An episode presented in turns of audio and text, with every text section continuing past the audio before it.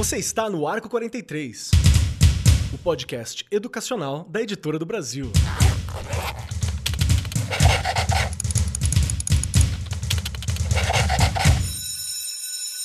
Olá, bom dia a todos que nos assistem ao vivo pelo YouTube. Nós estamos no estúdio Arco 43 Podcast, na BET 2022, o maior evento de educação da América Latina. Tenho duas convidadas maravilhosas hoje para bater um papo incrível. E eu vou falar hoje sobre educação inclusiva. A educação inclusiva e a ideia de não deixar ninguém para trás está no centro do objetivo de desenvolvimento sustentável, quatro das metas estabelecidas pela Organização das Nações Unidas para a Agência Agenda 2030, um projeto político e social mais do que necessário. Atualmente, estima-se que o número de crianças com deficiência em todo o mundo é de quase 240 milhões, e segundo a Unicef, em clara desvantagem em comparação com crianças sem deficiência na maioria das medidas de bem-estar infantil. Na recente pandemia de Covid-19, por exemplo, as, as, crianças com deficiência foram amplamente afetadas, já que muitas delas não tiveram a oportunidade de acessar o aprendizado remoto com seus pares, sem deficiência, e tiveram serviços disponíveis nas escolas suspensos. Quais as consequências a curto, médio e longo prazo desse cenário que é dos e que nossos especialistas convidados vão debater. As especialistas e convidadas de hoje têm um currículo espetacular. Eu tive até que dar uma reduzida aqui porque o currículo delas é um incrível. Já virei fã de cara. A primeira delas é Liliane Garcês, autora do livro Educação Inclusiva de Bolso, da Editora do Brasil. Mestre em Educação pela Faculdade de Educação da USP, psicóloga pelo Instituto de Psicologia da mesma universidade e administradora pública pela Escola de Administração da Fundação Getúlio Vargas, especialização em políticas públicas para a igualdade na América Latina, pelo Conselho Latino-Americano de Ciências Sociais. Se vocês quiserem, eu continuo aqui. Muito bem-vinda. E a doutora Eliana Cunha Lima, doutora e mestre em Psicologia da Educação PUC São Paulo, ortoptista, pós-graduada em distúrbios visuais pela Unifesp São Paulo, Escola Paulista de Medicina, especialista em baixa visão pela Santa Casa de Misericórdia de São Paulo, orientadora familiar pela Universidade de Navarra, Espanha, e membro da Sociedade Brasileira de Visão Subnormal. Muito bem-vindas, meninas. Bom dia. Bom dia. Muito Como é que é estar tá ao vivo pro pessoal aqui do YouTube para vocês? Tenso. Tá tenso, né? Tá Mas é, é tenso no começo, né? E depois depois relaxa e Opa, vai. Vamos, vamos lá. O, o que é a área é de vocês, né? Vocês dominam, né? O assunto é muito interessante. Então vamos começar Brasil. com quais são os principais desafios da inclusão? Olha, a, o grande desafio atual da inclusão, por muitos anos o desafio foi que, é, que as, as legislações fossem favoráveis e tudo fosse muito bem organizado e garantido por lei. O nosso desafio atual, ao meu ver, o princípio, então, tem, existem vários, né, mas o mais importante é que não só essa lei que já garante, chegamos aí na LBI desde 2015 com várias garantias para as pessoas com deficiência, mas que essa inclusão ocorra na prática. Então, o principal desafio da educação é justamente a formação dos professores. É, é que realmente os professores e professoras tenham acesso a formações e que consigam transpor aquilo tudo que está na teoria para a prática. Então, assim, mais do que nunca, não é? É que vejam nos seus, seus alunos e alunas, os estudantes que estão à frente deles, vejam essas pessoas e não fiquem presos nas deficiências. Então, sempre que estou em momentos de formação com as professoras e professores, é uma grande tentação que é, nós fiquemos, isso, isso geral, né? que fiquemos presos na questão da deficiência. E isso muitas vezes atrapalha muito. Então, um grande desafio olhar para o sujeito, o indivíduo como um todo, com tudo, com tudo que faz parte de um ser humano, que realmente a deficiência seja só uma dessas características. E aí sim, com os recursos de acessibilidade, nós vamos de fato promover essa inclusão no ambiente escolar, inclusive. Então, assim, é levar realmente essas formações, esses professores também buscarem informações para que na prática consigam realizar essa tão sonhada inclusão que vemos que melhorou, vem melhorando, vem tendo garantias, vem caminhando, porém que precisa mesmo é, essa, essa questão prática, né? As práticas pedagógicas sejam voltadas para a inclusão de todos os estudantes, desde a educação infantil, que é a maravilhosa, né? Que é o grande alicerce de todo o processo educacional, mas que realmente mudem as práticas com esse olhar, o olhar do sujeito e também sabendo quais são esses recursos de acessibilidade para cada caso e assim aplicá-los de acordo com cada estudante. Bom, depois dessa aula, né? é, vou tentar aqui complementar. É, primeiro, parabenizar a pergunta, porque às vezes a gente fica pensando não em desafios, mas em problemas, né? E a gente não tem problemas, a gente tem desafios, porque cada momento histórico que a gente vive é, nos requer, requer de nós, né, respostas diferentes, né? Então não adianta eu olhar para trás e pensar como é que estava sendo feito. Eu tenho que perceber quem são os estudantes que estão na minha frente e a partir desse, dessa percepção deles integralmente, como uh, Eliana falou, né? É, a gente uh, modular estratégias pedagógicas. Bom, é, essa ideia de desafio ela é muito importante, porque como você começou, esse não é um desafio brasileiro. Às vezes a gente, quando quando pensa na educação inclusiva, a gente pensa que o nosso país inventou e criou essa ideia e que isso acaba dificultando o cotidiano dos professores e da gestão também, né? É porque educação inclusiva envolve toda a comunidade escolar, não só professores e professores.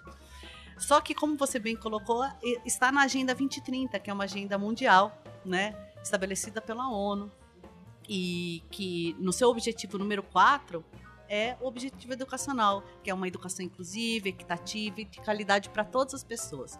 Então, acho que talvez a, a, nesse, nesse início de papo, né, queria uh, desafiar os nossos as nossas ouvintes e nossos ouvintes a pensarem que educação inclusiva está muito além de que entra, da, do que a entrada de pessoas com deficiência na escola.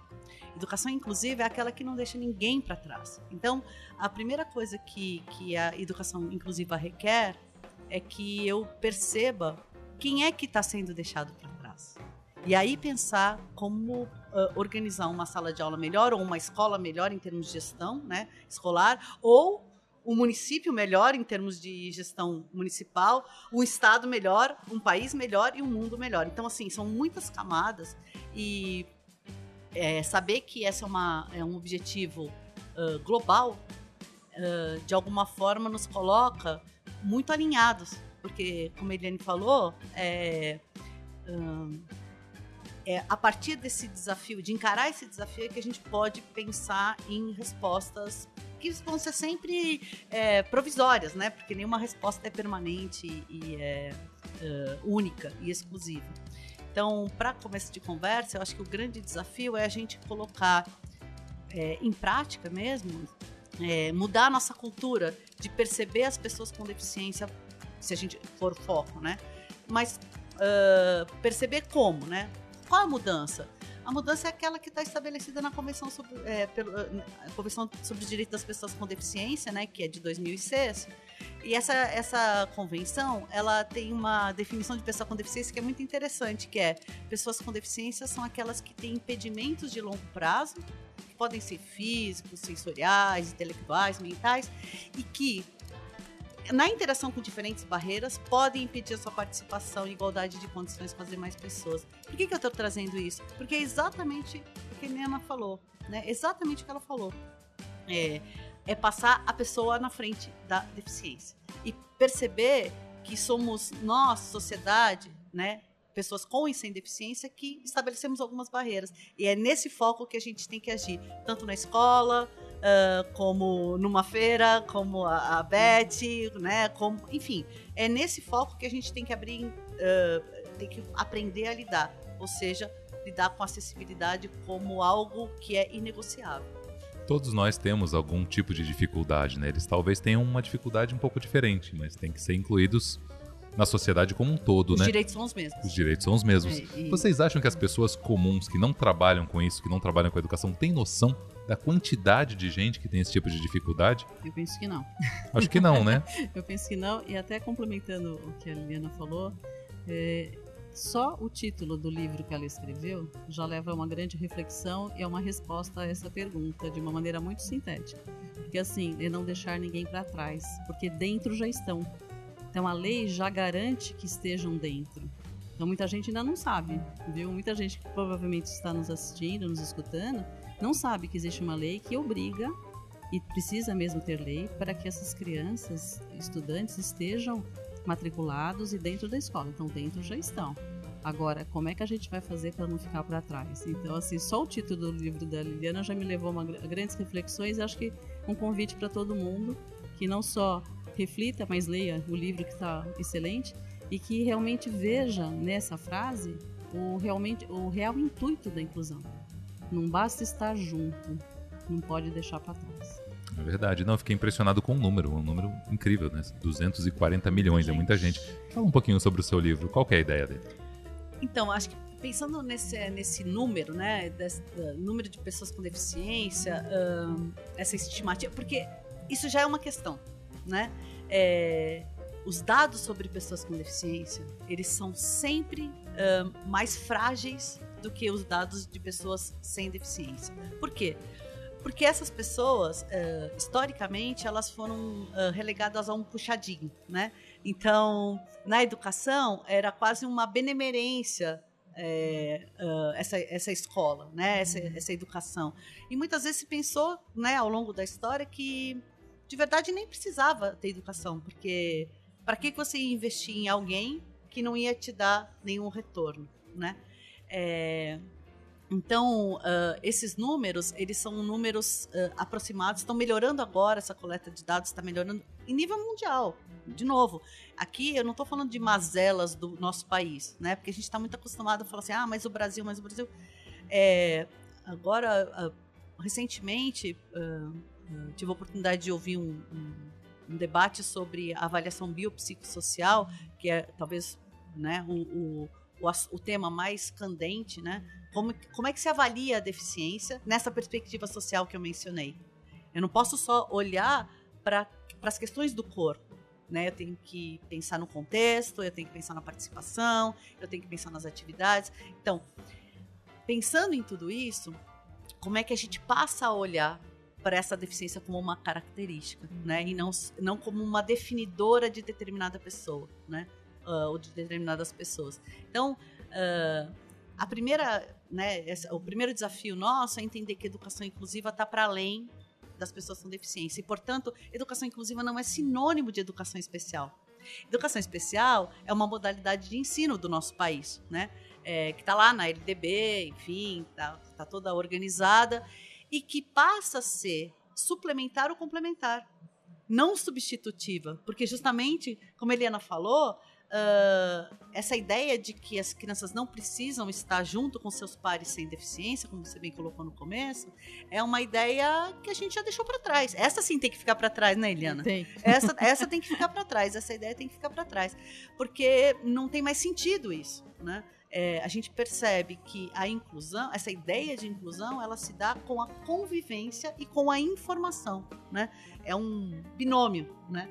É, e eu acho que o livro ele tenta fazer esse percurso histórico para jogar muita luz uh, que uh, esses, esses avanços eles não foram dados para nós.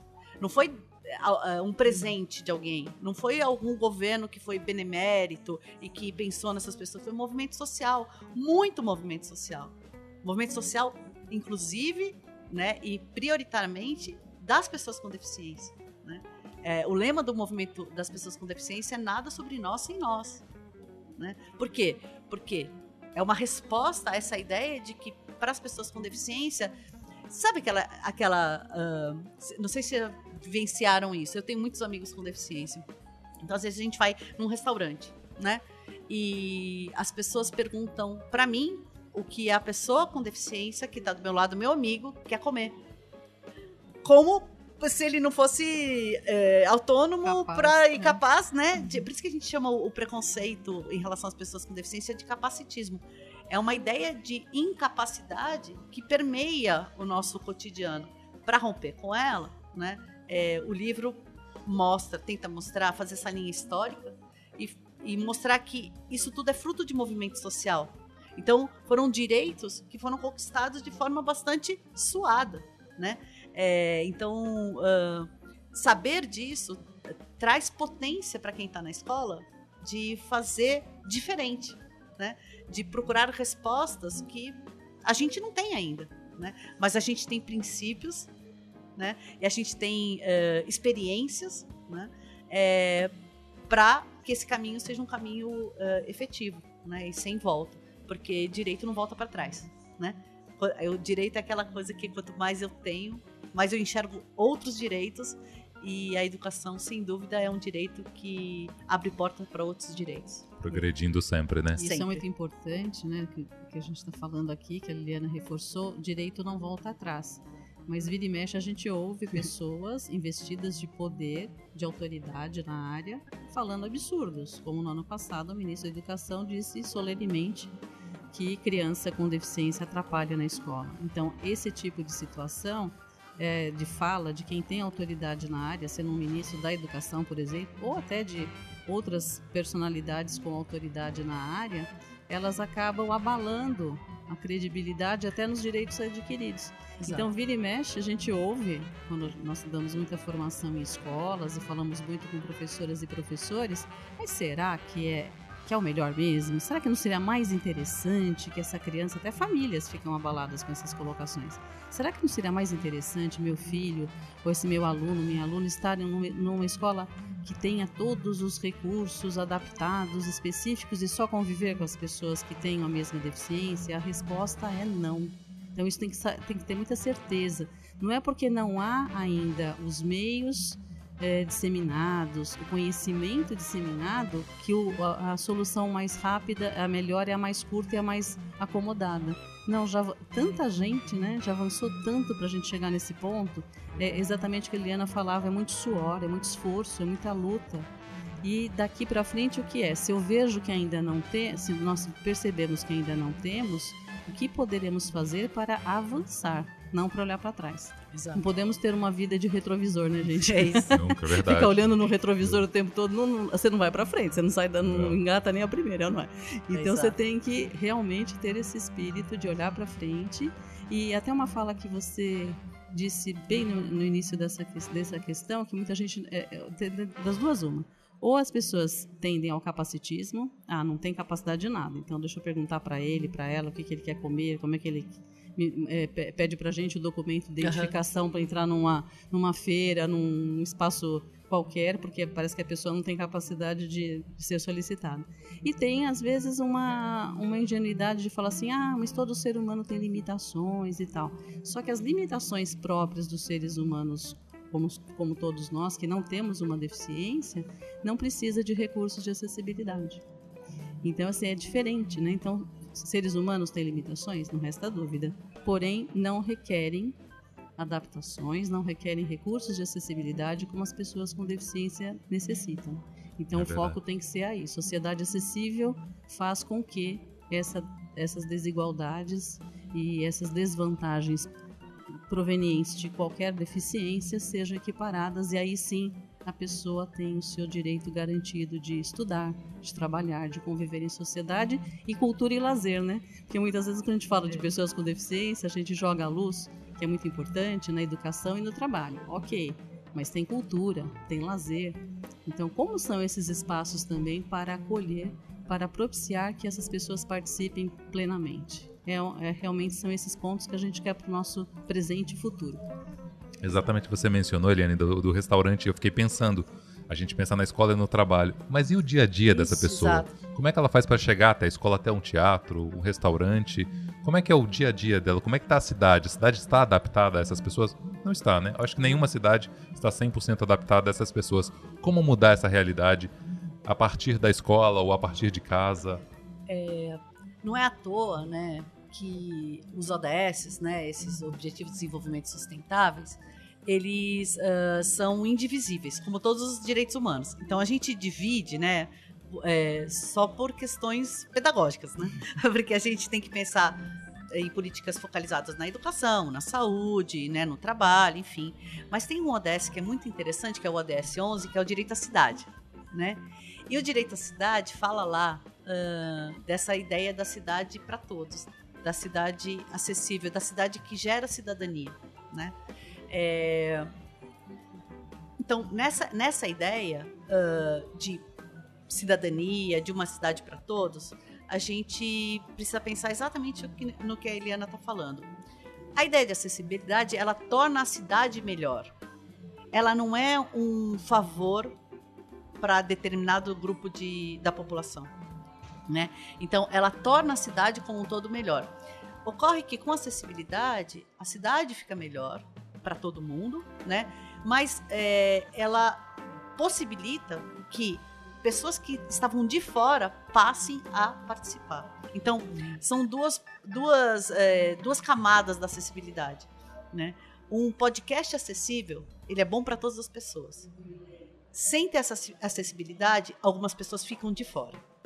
Então, são, são dois movimentos. Então, para a gente sair dessa ingenuidade que a Eliana está falando, né? Ah, todo mundo tem, todo mundo tem alguma questão, todo mundo. É, a gente chegou, teve um, um, uma declaração que ficou muito famosa na educação, que foi a Declaração de Salamanca. E nela está escrito porque o, o, próprio conceito de pessoa com deficiência ele vai foi se modificando ao longo do tempo, né? É, e as nomenclaturas elas são, vamos dizer assim, uma espécie de documento sobre como a gente pensava em determinadas épocas históricas, né? E lá em 1994, que foi a época de Salamanca, a gente pensava então que se a gente chamasse deficiência de necessidades educacionais especiais, a gente estava avançando. O que, que aconteceu? Primeiro que a gente avançou, sim, claro, né? A gente começa a inverter a lógica, falar que a escola é que tem que se abrir para a criança e não a criança que se adaptar à escola. Então a gente avançou bastante. Mas em termos de nomenclatura, a gente ainda aliou a questão da necessidade à pessoa. Como se quem tivesse necessidade fosse só aquela pessoa. Então eu estou fazendo para ele ou para ela. Né? E é uma necessidade especial. Não, não é uma necessidade especial, é uma necessidade humana. Porque a deficiência é uma característica humana. Né? Então ela não tem nada de especial. Tem um vídeo que é brilhante da, do Movimento Internacional de Síndrome de Down, que eles questionam justamente necessidades especiais. Porque a gente precisa. A gente come ovo de dinossauro? Porque a gente usa armadura? Eu não sei se vocês já viram esse vídeo. Esse vídeo é muito maravilhoso. É muito maravilhoso. A gente precisa ser massageado por gatos, sabe? tipo, eles, eles vão fazendo uns absurdos e no fim eles falam assim: não, que a gente precisa ser de educação, de saúde, de oportunidade, de amor. E como todas as pessoas. Para todos. Né? Como todas as pessoas.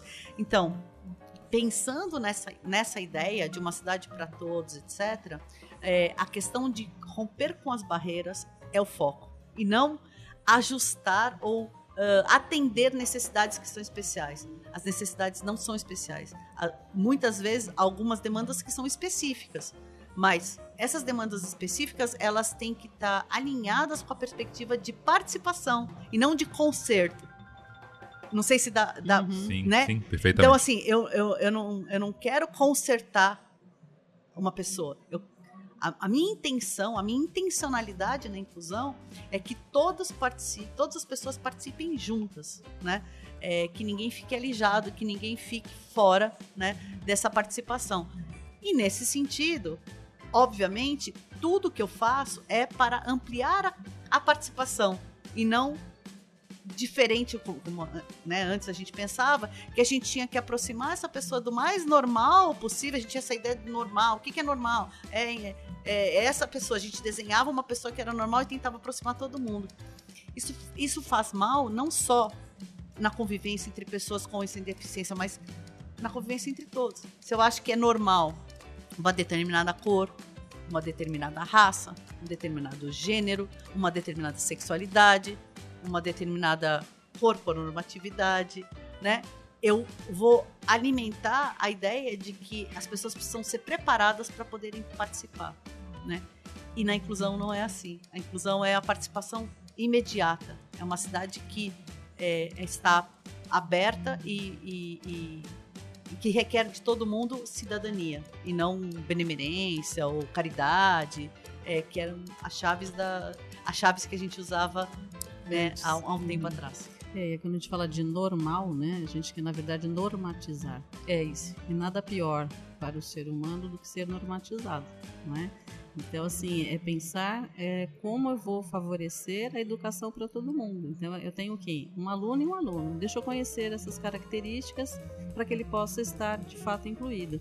E, e cá para nós, né, gente? Quantas, quantas alunas e alunos não temos em sala de aula que não têm um diagnóstico, não têm uma deficiência específica e apresentam algumas dificuldades de aprendizagem por causa do modelo que é apresentado para eles. Então, assim, o, o, já, já, está provado né, mundialmente que quando há essa intencionalidade da inclusão, a escola e os espaços todos sociais melhoram para todo mundo. Exato. Então, uma aula que ela é que, que ela é preparada pensando nas crianças, vamos dizer assim, com deficiências específicas, os recursos utilizados pelos professores e professoras fazem com que essa aula seja atrativa, muito mais atraente para todo mundo. Exato. Então a gente tem isso é, é, registrado já comprovado, o que falta é quebrar essas barreiras que a gente mesmo cria Exato. no decorrer da formação, ou até por vozes não muito bem informadas e formadas, né? E que também não, não abriram seus olhos para a real humanidade, os valores humanos de fato. Porque é aquilo, se você vê o ser humano como tal, você não fica preso à normatização, né? Raça, é, gênero, a deficiência ou não deficiência, as dificuldades ou não dificuldades, você vê pessoas. E aí muda muito o cenário e principalmente quem escolhe educação, né? Exato. Quem escolhe educação prioritariamente quer o que desenvolver os educadores eles potencializam as pessoas aquilo que elas vieram ao mundo para contribuir. E essa preparação essa conscientização deve começar em casa e principalmente na escola básica né? No começo a criança tem que conviver com isso de uma maneira natural e saber como lidar de forma natural né? exato. É, acho que uma, uma das questões interessantes em, em termos de formação de professores é, e de professoras é porque a gente, a gente tem que ter consciência de que a gente foi formado dentro de um, uma cultura que ela é capacitista, uhum. estruturalmente capacitista. Então, e daí vem o nosso desafio, né? Porque se a gente uh, tivesse essa, essa noção de inclusão há 20 anos atrás, certamente algumas barreiras não existiriam. Mas a gente foi forjado nessas nessa, nessa cultura que é uma cultura de integração, ou seja, eu tenho que preparar a criatura para que uh, possa participar. Só que o desafio é que as famílias estão também é, têm, têm a, mesma, a mesma ideia. Então, estamos todos, todas e todos uhum. mergulhados nessa ideia. Então, por isso é um desafio, porque olhar para essa questão é, demanda a gente fazer boas perguntas, né? É, Quais são as boas perguntas em termos de formação? Muitas vezes, quando uh, a gente né, recebe um convite para fazer, Eliana também é, é, né, é muito convidada a fazer é, formações de professoras e professores. É, quando a gente recebe um convite, muitas vezes perguntam é, sobre qual especificidade você vai falar, qual deficiência você vai falar, como se. Se a gente aprendesse tudo, tudo, tudo, tudo sobre a questão da cegueira, por exemplo ou a questão do autismo. Como se, se a gente aprendesse isso, a gente tá, está, estivesse preparado para lidar com qualquer autista. Passar um manual, né? Isso. Segue o manual. Por quê? E aí, aí a gente não percebe, mas a gente está passando o autismo na frente da pessoa. Então, mesmo que a gente souber tudo sobre o autismo, os professores e as professoras é, vão precisar desempenhar a sua função social, né? Que é ensinar as crianças os jovens, os adolescentes e os jovens. Então, quando a gente pensa na, na inclusão, ela potencializa é, a própria ideia de educação, né? É, a educação para a pessoa com deficiência, ela sempre esteve subalternizada, né? Teve tempo abaixo da saúde, ou seja, é, ela era sempre pensada a partir do laudo. A partir uhum. do laudo é que eu vou estruturar algum tipo de educação para aquela criança o que gerou uh, uma educação sempre apartada. Mesmo que tivesse na própria sala de aula, eu parece que eu tenho que fazer alguma coisa específica para aquela criança. Pouco entrava no repertório dos professores. O que dá uma sensação de eterno recomeço. Porque, né, fala assim, nossa, deu certo com aquele menino, agora com esse não dá certo. É porque talvez ele tenha outra coisa. Então eu vou procurar a, a saída ou a resposta, uma resposta na saúde ou no laudo. Vem a Convenção sobre os Direitos das Pessoas com Deficiência, aponta que a avaliação da pessoa com deficiência tem que ser a, part... a avaliação da pessoa não, a avaliação da deficiência tem que ser a partir de uma equipe multiprofissional, é, levando em consideração não só questões do corpo, como questões de contexto, como questões da atividade, etc. É o que a gente chama de avaliação biopsicossocial. Bom, isso é absolutamente uma revolução, né? Porque essa ideia de ter um laudo, de ter um CID, ela permanece, mas ela tem que estar, é, vamos dizer, complementada por as ideias de funcionalidade que vieram posteriormente e outros profissionais que podem pensar nessa avaliação, né? Uh, quando essa avaliação entra para dentro da escola, ela não é um, ela não pode ser entendida como uma como uma sentença, como um limite, como aquilo que até onde ele vai chegar. Isso aqui delimita até onde ele vai chegar. Não. Isso aqui delimita como ele está. Isso aqui mostra pra gente como ele está. Agora, a nossa tarefa na educação é muito além dessa do laudo. Isso, isso é, a, todas as pessoas têm direito ao laudo. Uhum. A saúde é um bem importante para todos nós, né? Não, ninguém abre mão de saúde. Não é uma disputa, sabe? A educação inclusiva, essa perspectiva, né? Então, a educação especial, trabalhando na perspectiva da educação inclusiva, é, ela é um componente. A educação infantil também tem que trabalhar na perspectiva da educação inclusiva. A ensino fundamental também tem que trabalhar na perspectiva da educação inclusiva. Então, é uma educação, tanto é que está lá na, nos nossos marcos é, legais, construir um sistema educacional inclusivo.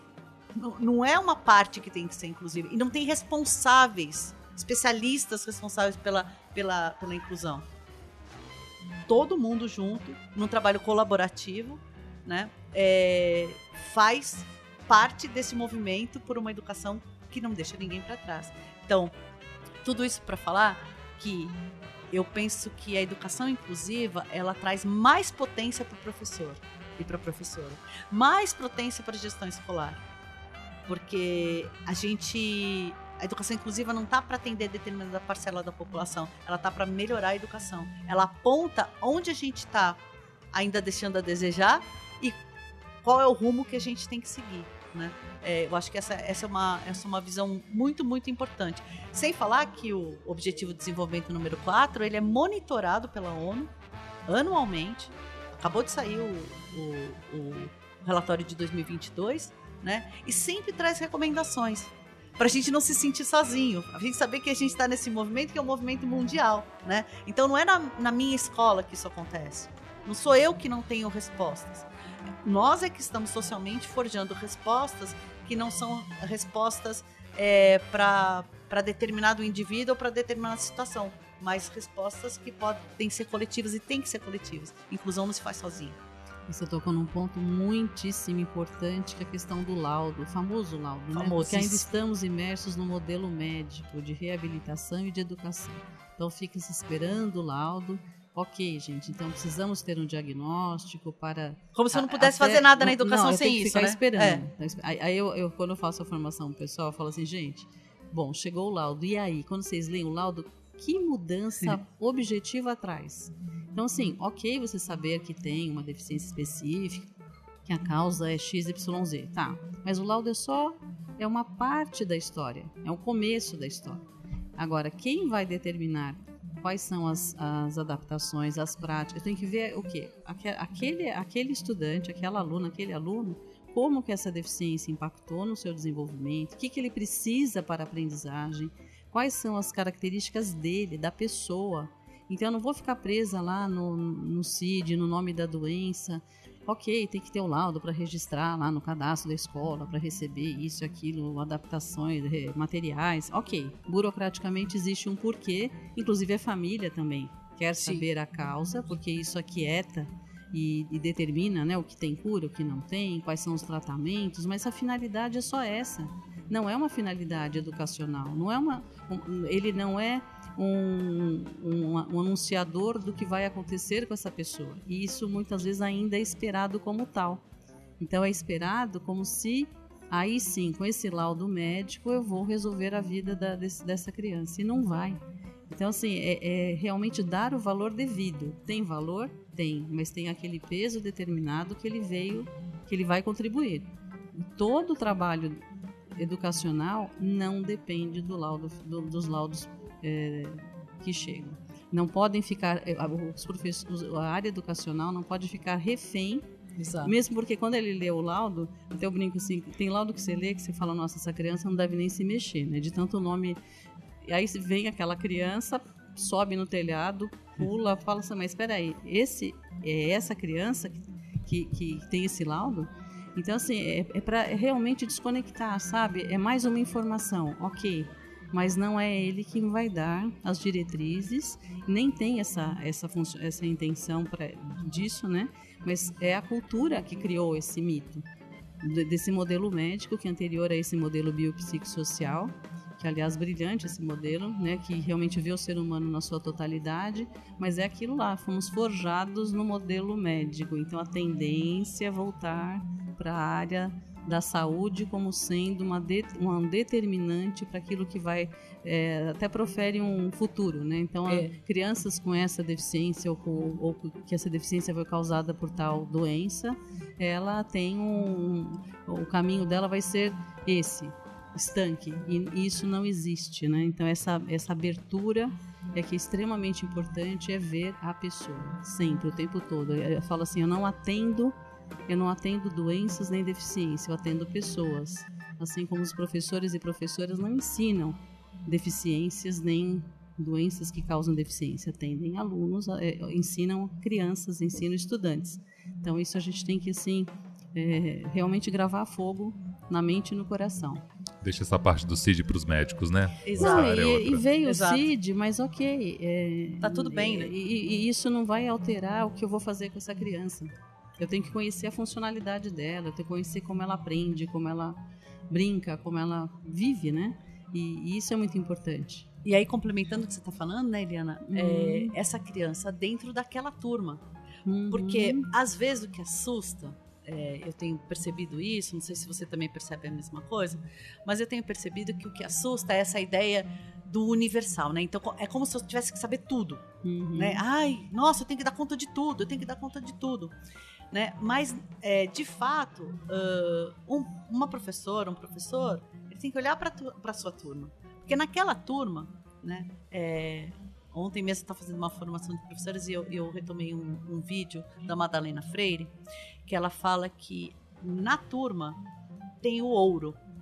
Né? É na junção de todas aquelas potencialidades que a gente pode uh, fazer coisas. É onde, onde o conhecimento acontece. Uhum. Para isso, eu tenho que, de alguma forma, tirar a centralidade é, dessa ideia de que o professor tem que transmitir. Vocês percebem que, que tem tudo a ver com a, o aprimoramento da educação como um todo. Né? Então, o professor, como um transmissor, exclusivo transmissor de conhecimento, é, eu esvazio essa turma. Né? E aí eu tenho sim, olhar para um, olhar para outro, olhar para o outro, olhar para o outro, e parece que é uma, uma, uma, tarefa impossível, né? Porque eu tenho muitas crianças na minha sala de aula. Então, que variam, né? De acordo com as políticas, enfim, a gente está lutando sempre, no modo geral, por, pela diminuição é, de alunos por, por, sala de aula.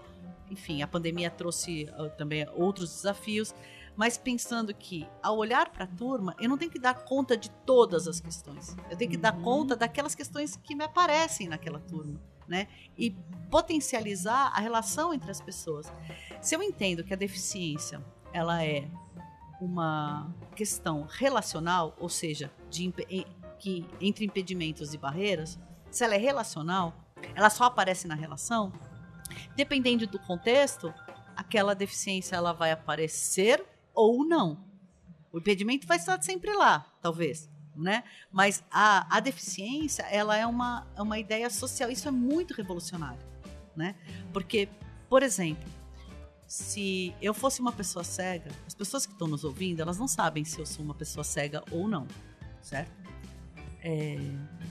Se eu fosse uma pessoa cega, é, eu poderia estar participando desse podcast da mesma forma que a gente está fazendo. Talvez sem nenhuma adaptação. Tá, uhum. tá tudo bem aqui. Sem nenhum requisito de acessibilidade, sem, nenhum, sem nenhuma tecnologia assistiva, sem nada. É, então aqui, neste momento, se eu fosse uma pessoa cega, a deficiência era zero. Sim. Porque como eu não tenho barreira, eu continuo tendo esse impedimento de natureza sensorial. Mas como a, a barreira é zero, eu não tenho deficiência. A deficiência não aparece porque a deficiência é uma questão social, né?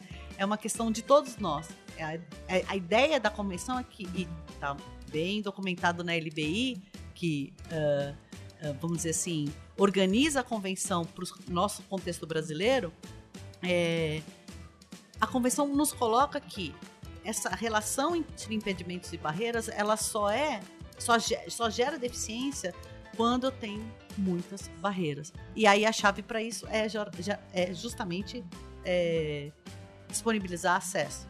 E aí ganha a ideia de acessibilidade, uh, que também é relacional. Uhum. Eu olho para uma sala e falo assim: essa sala é acessível ou não é? A gente tem que sair dessa, dessa chave, sabe? é ou não é? Tá ou não tá? Sim ou não? A questão da, da, da, da inclusão, ela, ela nos, nos requer que a gente ponha um E, toda vez que a gente pensar num ou, a gente ponha um E. Então, não é ou isso ou aquilo. É isso, aquilo, o outro, o outro, e tudo que eu, tudo que eu puder disponibilizar para que todo mundo participe em igualdade de condições. Diante de tudo isso que vocês falaram, vocês acham que nesses últimos anos avançou-se nessa questão? O fato de nós estarmos conversando sobre isso já é um grande avanço, né? Conversar Sim. com gente especialista sobre um assunto que poucas pessoas falam. Já mudou? Está melhorando? Como é que vocês veem a educação inclusiva hoje? Não, mudou, mesmo porque até o desafio é outro, né? Justamente o desafio é que dentro já está. Então, anteriormente a essa fase, a, o esforço todo foi garantir a permanência dessa criança na escola regular, que ela não ficasse apartada em escolas especiais, enfim. Aí também é um outro recorte que há situações e situações nada contra escolas especiais, ok? Mas não como uma, como sendo o caminho da maioria. O único né? caminho. O único caminho é o caminho da maioria. O direito está garantido. Mudou, sim. E cada vez mais a gente vê professores e professores buscando como fazer é, quebrando esses paradigmas, vencendo essa cultura na qual estamos imersos. Então, cada vez mais a gente percebe sim. Por isso que o desafio atual é não deixar para trás. Então, assim, dentro já está, mas como faremos cada vez melhor para que tudo isso aconteça e que não haja é, isso que a gente ouve ainda muito, né? De alunos falando, olha, semana, essa semana mesmo atendi uma jovem ela está no primeiro ano do ensino médio, ela falou assim: dois professores, por exemplo, me adaptam um material ampliado para mim, ela tem baixa visão. Oito não. Então, assim, mas como assim? Aí você vai perguntando, você fala, bom, então aí, aí a gente revê então a questão da direção, a questão dos gestores, que é aquilo que a Liliana falava, não é uma questão, a, a inclusão não, não se remete àquele professor daquela sala de aula naquele ano, é uma postura de gestão. Né? A escola inteira tem que estar aberta, escola inteira, desde a portaria até a, a diretoria. Todos têm que estar envolvidos, comprometidos e, e isso sendo falado. E, porque muita gente não faz porque não sabe. Não sabe dessa, dessa importância, não sabe o que fazer, não sabe como se comportar, não vê a importância da inclusão. Tem muita gente ainda dentro da, do sistema educacional que tem lá um, uma só chavinha interna do será que não era melhor quando era separado? Então, esse é o desafio de consolidar né, aquilo que foi adquirido e refinar e trazer aqui essa abertura né, de, de cabeça. De, e, e, quando você realmente se convence de algo, é, esse convencimento sai no, na sua fala, sai nas suas atitudes. A gente não faz e não fala aquilo que de fato não sintamos e pensamos de verdade. Isso na prática. Você pode falar isso numa entrevista, né? Mas no dia a dia, realmente as pessoas, você valoriza as pessoas por quem elas são ou porque ou pelo que você imagina que ela vai produzir ou por causa de um estereótipo, de uma normatização. Como é que é isso na prática? Eu penso que é esse, é esse momento que estamos e avançamos sim. Por isso que a gente não pode, de forma alguma, desprezar o, desprezar o esforço o esforço e a luta de tantos e tantos anos e sempre olhar para frente. É. Eu acho que o, né, só complementando o que a Helena está colocando, eu acho que são várias camadas de desafio. Né? A gente tem desafios é, dentro da sala de aula, a gente tem desafios na escola, a gente tem desafio em termos de municípios, de políticas públicas municipais, de políticas públicas estaduais, é, dado que, em termos federais, a gente tem a política nacional, né? E que até agora a gente conseguiu segurar os retrocessos, pelo menos aqueles apontados pelo decreto uh, que queria que está no STF agora, né? 10.502, que está suspenso pela STF porque previa a, a volta das escolas especiais, né?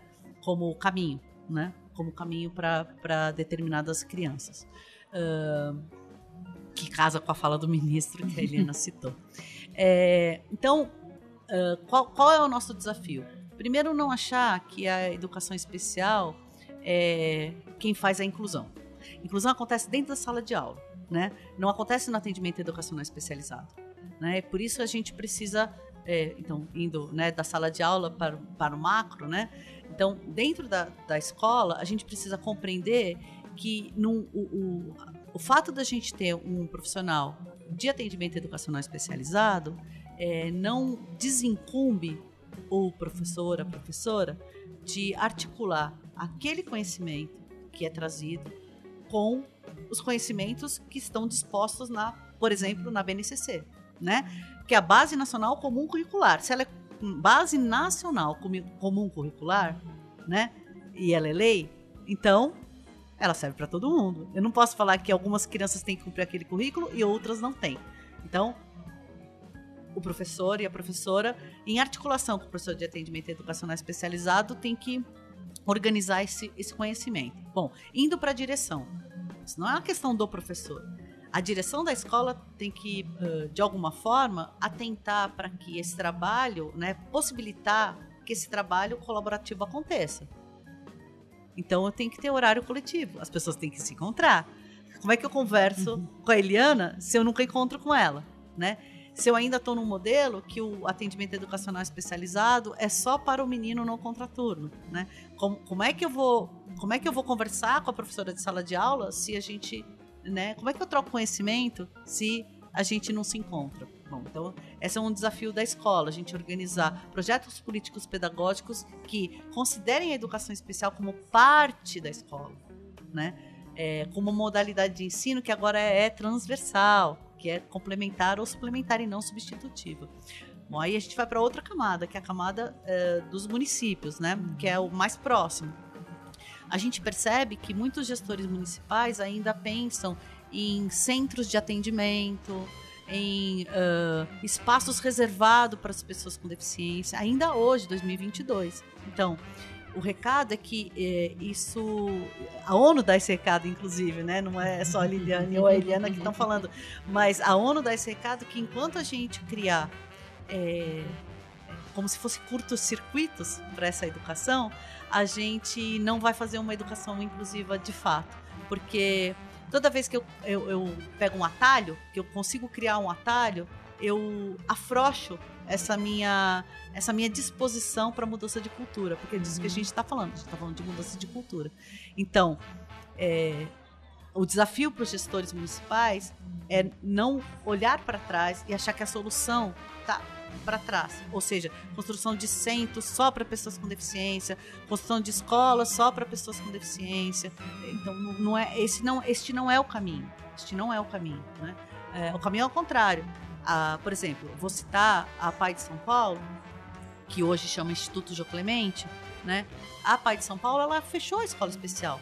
Por quê? Porque ela se adequou a uh, convênios com a prefeitura, com o estado, para atender os meninos e as meninas no contraturno, né? E dar esse apoio para a escola. Então, é, o futuro das escolas especiais, né, é justamente uh, organizar o seu próprio conhecimento para dar apoio para as escolas comuns, que é onde as crianças precisam estar, têm o direito de estar, né?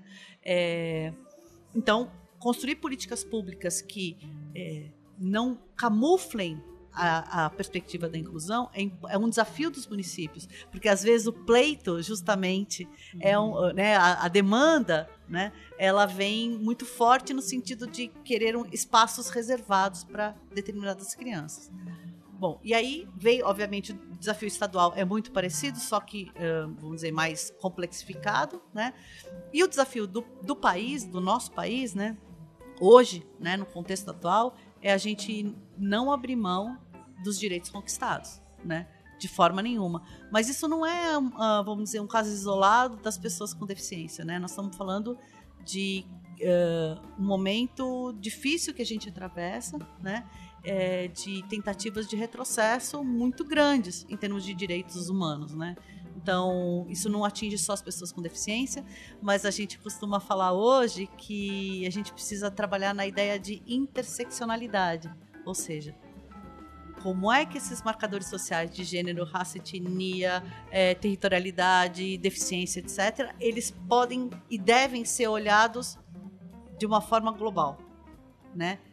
Eu não sou só uma pessoa sem deficiência, eu sou uma mulher que tenho cabelos brancos, que sou casada, que sou heterossexual. Então, tudo isso me faz, compõe quem eu sou.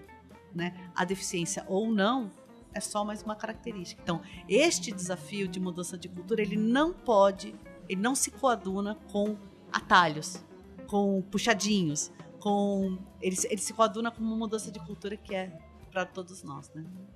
Como é que vocês se interessaram? Como é que foi o início de carreira de vocês? Falando um pouquinho da, do lado pessoal, como é que vocês se interessaram por esse tema e chegaram onde vocês estão hoje? Bom, eu na época lá da hoje é Unifesp, né? Meu, na minha época era Escola Paulista de Medicina, quando eu optei por essa área, eu, eu fiz o curso de ortótica, que é especializado em distúrbios visuais, e nós tínhamos lá as, os, espaços para atendimento de pessoas com baixa visão, que na época também se chamava visão subnormal, que é um sinônimo mais de uma nomenclatura mais antiga. E eu me interessei. Eu achei assim é, diferente, é, de uma maneira essa questão toda do, do, do, ser humano como um todo. Eu, não, eu nunca vi a área da saúde apartada do todo. Eu nunca tive um olhar puramente clínico. E essa questão da família, enfim, tudo isso me interessou muito. Depois acabei fazendo uma especialização na Santa Casa, que foi uma segunda faculdade, um lugar que eu aprendi demais e tive a honra, inclusive, de fazer cursos lá com o pessoal da Suécia, que é o berço da, da visão subnormal, né, da atual baixa visão. E isso tudo foi me, me encantando e depois estudos relacionados à interface com a educação que eu vi, que como você leu no currículo, né, o mestrado e o doutorado foram em psicologia da educação, justamente por ver a necessidade, assim, o diagnóstico, a identificação da deficiência e os cuidados terapêuticos, tá, mas e depois? E, e, e, esse, e essa pessoa no, no mundo? Na vida, na sociedade, na educação. E também tem um, isso já, já me interessava, e durante a minha vida pessoal, eu tenho três filhos, uma de 37, um de 35 e um de 32, e o meu de 32 tem autismo não verbal. Então, assim, ainda de brinde, veio um filho com deficiência, então eu senti na pele, sinto até hoje, né? É quem tem filho com deficiência que está me escutando, está nos assistindo, sabe quantas modificações internas e, enfim, que desafio grande é para a vida de uma mãe com filho com deficiência. Então, eu observei também toda essa questão educacional nessa trajetória também pessoal. Então, tudo isso foi compondo né, é aquilo que a gente conversava, né? Nós somos constituídos das nossas características pessoais e o que a história de vida nos vai proporcionando. Né? Nós, somos, nós somos seres eminentemente sociais e a nossa história de vida vai se construindo, a nossa identidade, os nossos desejos, os nossos interesses, e tudo isso foi ficando cada vez mais forte. E, e é interessante porque essa experiência pessoal também é, faz com que haja uma, uma empatia maior, né? Então, assim, são sentimentos que eu não preciso me esforçar para ter empatia, né? Nós sentimos juntos. Não necessariamente todo mundo precisa, né, desse claro. Eu já trabalhava nessa área antes, mas é interessante como deu mais matiz, mais profundidade e mais sensibilidade ainda esse olhar. E eu vi, eu vi e vejo como é importante a inclusão das pessoas com deficiência, com todas todo, com todo tipo de deficiência, né? Essa questão da convivência com os pares, posso falar inclusive em casa, muita sorte do Mateus ser o terceiro, teve a convivência e tem dos irmãos que são neurotípicos, então tudo isso é, enriquece, né? E você vê na prática que esse é o caminho. É o então, seu dia a dia, né? É o meu dia a dia em todos os sentidos. Então eu trabalho com inclusão 24 horas por dia. Então, de, e, e, é isso, né? Quer dizer, e cada vez mais isso vem reforçando. E depois essa, esse mergulho mais na área educacional me fez ficar mais encantada ainda, porque realmente eu sempre admirei e admiro muito as professoras e professores. Então, sem educação não se faz nada. Ninguém consegue ser quem é sem a educação. E desde lá da educação infantil, como é importante, né? E que não é tão valorizado. E, e é isso, acho que a minha história foi esse essa superposição e esse entrelaçamento de vidas que cada vez mais eu conheço pessoas extremamente ricas, como hoje, e isso me deixa muito feliz e me motiva a caminhar ainda mais nessa área. Bom, eu acho que que a Eliana coloca tem tudo a ver com todas as pessoas, né? Com a gente. E, e, pensar que é assim que a vida acontece, a gente não tem uma vida só, né? A gente tem muitas vidas uhum. dentro de uma vida, né? Então, uh, eu comecei, imagina, na engenharia eletrônica. Você imagina a pessoa? Tudo a ver. Você imagina, tudo, tudo a, ver. ver. tudo a ver. A pessoa que sabia exatamente o que ela queria, né? Aí eu comecei lá na engenharia eletrônica, na engenharia eu descobri administração pública, fui fazer administração pública. Na administração pública conheci a psicologia, falei, nossa, é isso que eu quero ser. E na psicologia eu conheci a educação, né? E aí fui fazer licenciatura na Universidade de São Paulo, podia se fazer licenciatura em psicologia, então fui me aproximei academicamente da educação assim. Logo engatei no mestrado e essa pergunta, né, de que por que tinha pessoas que a gente não se sentia nem um pouco constrangido de subtrair direitos, o direito à educação, por que, que isso acontecia? Como é que como é que para algumas pessoas era é, a gente olhar e falar assim, não, esse aqui não precisa de escola, esse aqui não, ah, esse aqui tudo bem se ele não for para escola. Como é que a gente fazia isso, né, de, dessa forma? Então eu, eu comecei, estava na época a declaração de Salamanca tinha acabado de chegar, né, no Brasil é, e a gente então começava a, a, discutir sobre isso, sobre essa ideia de educação inclusiva da modificação dos ambientes em vez de concertação das pessoas, né? É, e aí, bom, meu mestrado foi exatamente sobre isso dentro de uma escola e sempre me perguntavam, sabe, Eliana, hum. se mas você se interessou por essa área porque você tem alguma pessoa com deficiência na família? Eu falei, não, não tenho, mas assim, olha só a nossa sociedade, gente. É, e naquela época do mestrado, veja só, eu acho que essa é uma, uma coisa interessante. É, eu coloquei a a, esse adjetivo inclusiva como um pleonasmo. Porque se uma educação já se diz excludente, então ela nem é educação, não acende a educação. Com o passar do tempo, eu comecei a perceber que é importante a gente colocar esse inclusiva, sabe? Porque é uma bandeira de luta. Uhum. Né? Se a gente não lembrar que ela tem que ser inclusiva, a gente vai continuar fazendo o que a gente faz achando que está tudo bem, né? E a ONU, né, quando ela forja o nome do ODS 4, que ela fala equitativa e inclusiva. Então ela se distancia dessa ideia que tudo tem que ser igual para todos, mas ela se aproxima dessa ideia do direito igual, mas que as estratégias podem ser diferentes, né? Porque justamente o que a gente precisa é desequilibrar esse sistema para que a gente combata as desigualdades, que foi o começo do nosso papo. Né? Então, é, na minha vida pessoal, o que sempre me atingiu no coração e na cabeça sempre foi a questão das desigualdades. Uhum. Né? Eu, não, eu sou uma pessoa inconformada com o tanto que este mundo é desigual. Né? E é desigual em termos de conhecimento, é desigual em termos de dinheiro, é desigual em termos de distribuição eh, de alimentos, é, é, é desigual né? Como a educação é uma, é, um, é uma ferramenta que a gente não pode abrir mão mesmo, né? Por isso que ela é um direito indisponível, porque ninguém pode abrir mão dela, né? Porque sem educação a gente não consegue nem perceber o quanto as, as relações sociais são desiguais e injustas. Então, a minha vida foi. Eu também tenho três. Ah, também três. Também tenho três.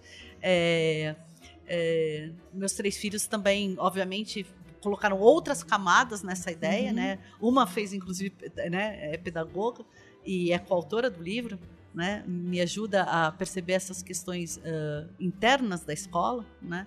É, com mais dentro da própria prática dela, né? Então, Gabriela tem essa essa essa questão do manejo, né? Educacional. Agora ela é coordenadora, enfim. Uh, acho que essa, essa, essa, todas essas camadas que vão sendo uh, constituídas, né, é, nos transformam em seres humanos muito melhores. Mas para isso acontecer, alguém apostou em mim. Muitas pessoas apostaram em mim. Então, acho que a educação inclusiva é essa, né? É essa que faz a Eliana ser quem ela é hoje, eu ser quem eu sou hoje, né? E porque as pessoas apostaram na gente, né? As pessoas apostaram na Muita gente. gente, né? Muita, Muita gente apostou gente. na gente. Muito Meu queridos. pai, né, já falecido, ele não tem o primário completo, não tinha o primário completo. Minha mãe tinha até nem chamava, chamava ginásio, né? Ela teve acabou o ginásio, acabou. E eu cheguei no mestrado, meus filhos, né? então nós melhoramos em termos educacionais. Agora está na hora da gente per tá, perceber, né? Quem é que não quem, quem é que está sendo mais alijado uhum. desses direitos, né? Ou deste direito especificamente? E aí, né? Segurar nessas mãos e falar, vamos, vamos, vamos embora, tem que ir todo mundo, porque uma educação que é boa só para mim ou para Eliana ou para você não é uma educação boa ainda. E a base de qualquer país civilizado, né? Ela é tem que ser boa para todo mundo. Ela tem que ser boa para todo mundo, senão ela não é boa, né? Verdade. É, a gente mudar essa ideia de que uma educação boa é aquela que faz grandes pessoas. Não, ela tem não. que fazer todo mundo, né? É todo mundo junto. E há quem ainda acredite em meritocracia. É, isso é então. é tema para um outro podcast. É, outro podcast. meritocracia. que o pessoal é. ainda põe fé é. nisso. Eu falo, gente. O fetiche o, da meritocracia, né? é, né? O fetiche um... da meritocracia. É uma pena que esse nosso bate-papo está chegando ao final, mas eu queria que vocês dessem algum recado para quem está nos assistindo ao vivo pelo YouTube, acompanhando o podcast. O que, que vocês têm a dizer para essas pessoas que estão nos assistindo, professores, alunos, pessoas que, como você, tem uma pessoa com deficiência dentro de casa ou que tenha vários filhos? Enfim, fiquem à vontade. Quer que comece? Pode começar. É, eu acho que uh, o momento, todo momento histórico, às vezes a gente fica falando assim, né? Ah, este momento. Sempre, todo momento que a gente vive é desafiador, né? Todos os momentos na nossa vida são desafiadores. Porque o desafio vem da gente não ter ainda uma, uma resposta que nos satisfaça, né? Então, mas para ter boas respostas, a gente tem que ter boas perguntas, né? Então, como dizia o Paulo Freire, a gente não pode se conformar com o mundo e falar, ah, é assim porque é assim que é e acabou, né? Ah, por que, que eu vou educar uma criança para ser solidária se o mundo é competitivo, né? Às vezes eu escuto isso nas formações. Não, se você educar uma criança para ser competitiva, o mundo vai ser cada vez mais competitivo. Então, como é que a gente constrói um outro mundo se a gente não pensa de uma outra forma? Então, fazer boas perguntas. Então, o desafio, né, ou o recado, é que a gente, no dia a dia, a gente perceba: será que eu estou passando alguma característica na frente dessa pessoa? Será que eu estou passando, por exemplo, a deficiência na frente da pessoa? Como é que eu faço para inverter essa lógica?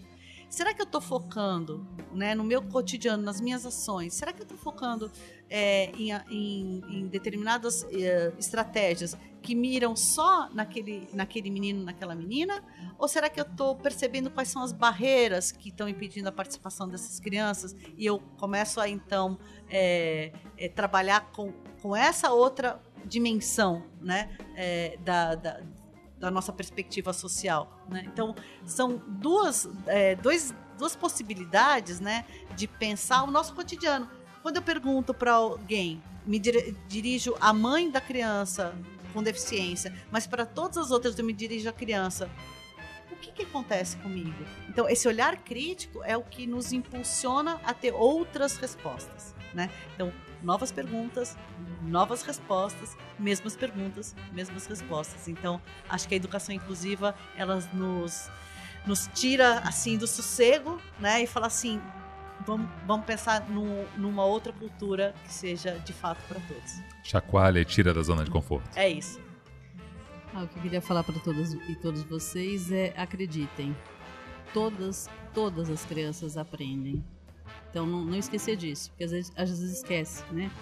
fica com o olhar embaçado, falando pessoa da, da visão, sempre tem, eu sempre tenho, eu uso os verbos olhar, essas, ver, né? são por aí. Então, assim, é, não perder o foco, né? Que todas as crianças aprendem, independentemente de suas características, todas têm esse direito. Então acreditem nelas e acreditem em vocês. Exato. Porque professoras e professores têm uma formação maravilhosa. Vocês são fantásticos e fantásticas. Então não se deixem perder nas dificuldades do dia a dia, naquilo que dizem para desmotivar, porque sempre tem, né, aquela pessoa que ah, isso aí não vale a pena, etc, etc. E lembrar sempre, né, que todos nós crescemos de acordo com o olhar de quem nos educa. Toda criança Exato. aprende e se desenvolve de acordo com o olhar de quem educa, seja dos professores e professoras, seja dos seus pais. Então esse olhar de confiança, de credibilidade e de muito afeto, gente. O afeto é o caminho mais curto para o coração humano. Então, e não esquecer disso. E as professoras aprendem com as crianças, né? Muitíssimo. Tem o retorno. Tem. É uma troca, né? Tem o retorno. É uma troca, exatamente. A gente faz conhecimento na escola, Exa né? Exatamente. Não esquecer disso. Bom, quero agradecer muito a presença de vocês. Foi um papo incrível que passou voando, né? Da vontade de ficar aqui a tarde inteira falando sobre esse tema que é tão importante para todos nós. Eu conversei aqui com a professora a doutora Liliane Garcês e com a professora e doutora Eliana Cunha Lima. Muito obrigado pela presença de vocês. Espero que vocês também tenham gostado. Nós que agradecemos. Muitíssimo. Foi um prazer. prazer, prazer imenso. meu. E para vocês que nos assistem agora no YouTube, esse episódio é, faz parte de um especial de sete programas gravados na Bet Brasil Educar 2022, com transmissão ao vivo pelo YouTube. Confere lá no canal da Editora do Brasil que tem muita novidade para vocês. Arco 43 Podcast Best Bet 2022. Até mais, até o próximo. Siga-nos nas redes sociais, facebook.com barra editora do Brasil, twitter.com barra editora do Brasil, instagram.com barra editora do Brasil underline oficial e youtube.com barra editora do Brasil. As opiniões expressas no programa são de responsabilidade dos respectivos convidados e não expressam necessariamente a opinião da Editora do Brasil ou de seus colaboradores.